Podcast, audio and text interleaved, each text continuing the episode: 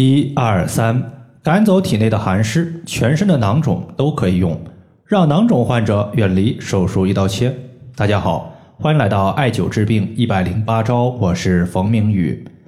有一位朋友他说，我的卵巢囊肿经过这段时间的艾灸已经彻底消失了，想问一下我老公的肝囊肿和肾囊肿的问题，是不是也可以通过艾灸来解决？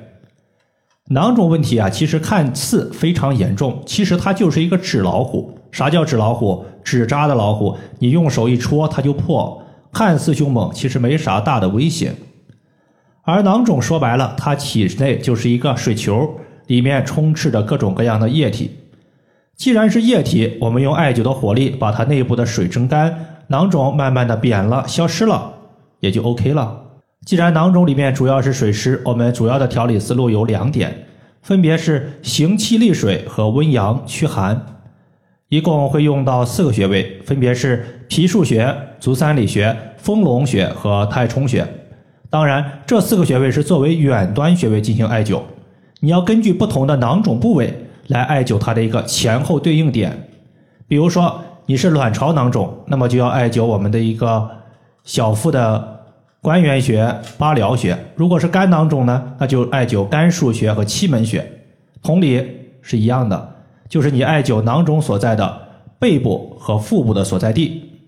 除此之外呢，上面的四个穴位对于囊肿问题，无论是肝囊肿、肾囊肿、乳腺囊肿、卵巢囊肿，还是其他部位的囊肿，它实际上都是有效的。只要是囊肿里面的寒湿水液，就必须被蒸干。而这四个穴位就是针对温阳驱寒利水来解决问题的。首先是太冲穴，它是以行气为主。中医认为，气行则水行，气滞则水停。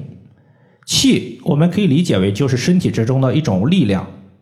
比如说，我们的血液在血管之中不停的流动，在它后面肯定有气推动着血液往前跑。同理，水液在体内运行和代谢。肯定也有气的推动，不然的话，气不动了，体内的水湿没有推力，也就停滞不前了。水湿聚集在一起，就会形成痰，再加上淤血来凑热闹，就会形成囊肿问题。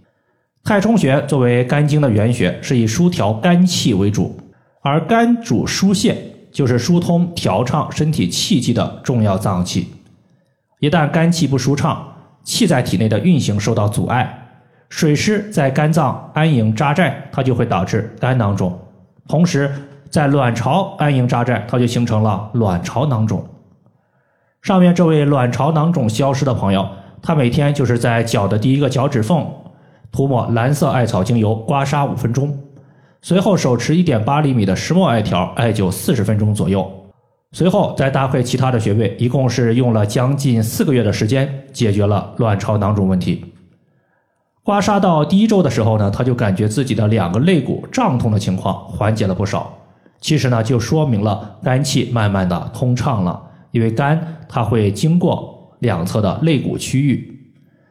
太冲穴我们在找的时候，先找到足部的第一和第二脚趾，顺着脚趾缝向上推，推到两个骨头夹角前方的凹陷，就是我们要找的穴位所在。接下来的三个穴位总体的效果其实是一样的。都是以赶走体内的寒湿之气为主。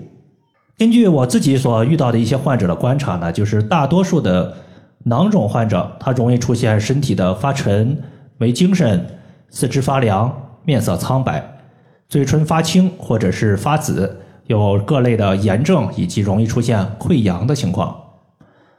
俗话说，脾乃是后天之本，气血生化之源。气血充足，既可以带走囊肿部位的寒湿邪气。也可以给囊肿提高温度，加速囊肿内部的水液蒸发。脾腧穴作为脾的背腧穴，位于后背。那么输它就是输入的意思，也就是脾脏的精气通过脾腧穴输入到足太阳膀胱经。要知道，膀胱经是人体最大的排毒经脉，水湿之气它通过膀胱经的代谢排毒，才能够有效的排出。因此呢，脾腧穴它是在我们背部第十一胸椎棘突下旁开一点五寸的位置，能够帮助水湿之气代谢出去。足三里穴大家应该都比较熟悉了，是胃的合穴。既然脾腧穴增强了脾的代谢，而脾胃乃是表里关系、一荣俱荣，一损俱损。脾的功能增强了，为了配合脾，胃的功能也要适当的增加，就像吃饭一样，胃的功能强，你就能吃的更多；脾的功能强，你消化的就会更快。一旦胃强脾弱，吃的足够多，但是消化不及时，就容易出现积食，甚至积食久了还会导致发烧、口臭等多种情况。那么同理，如果脾强胃弱行不行？肯定也不行，对吧？我们要掌握一个动态的平衡。足三里穴和脾腧穴就是平衡脾胃关系的。脾胃主运化，它运化什么东西？运化食物和体内的湿气。足三里穴位于我们小腿的外侧，平时你直接绑个铜罐悬磁灸，或者是绑一个大号的绿烟艾灸罐，夏天再穿个短裤短裙儿，也不影响你走路和工作，一举两得。趁着现在天气还比较热，大家呢尽量艾灸起来。足三里穴，当我们屈膝九十度的时候，在膝盖骨外侧凹陷往下三寸，就是我们要找的穴位所在。最后呢是丰隆穴，它是胃经的络穴。大家记住，络穴络穴，它就是联络的意思，就是联络两个大的经脉之间的穴位。丰隆穴它就是联络脾经和胃经之间的桥梁。且丰隆穴它本身就是化痰的大穴位，我们把它叫做化痰第一要穴。湿气多了，久了就会形成痰，囊肿里面一些粘稠的液体，这部分粘稠的就是痰。脾腧穴加足三里穴，它解决了囊肿里面清晰状的水，那么粘稠的部分就交给丰隆穴来解决。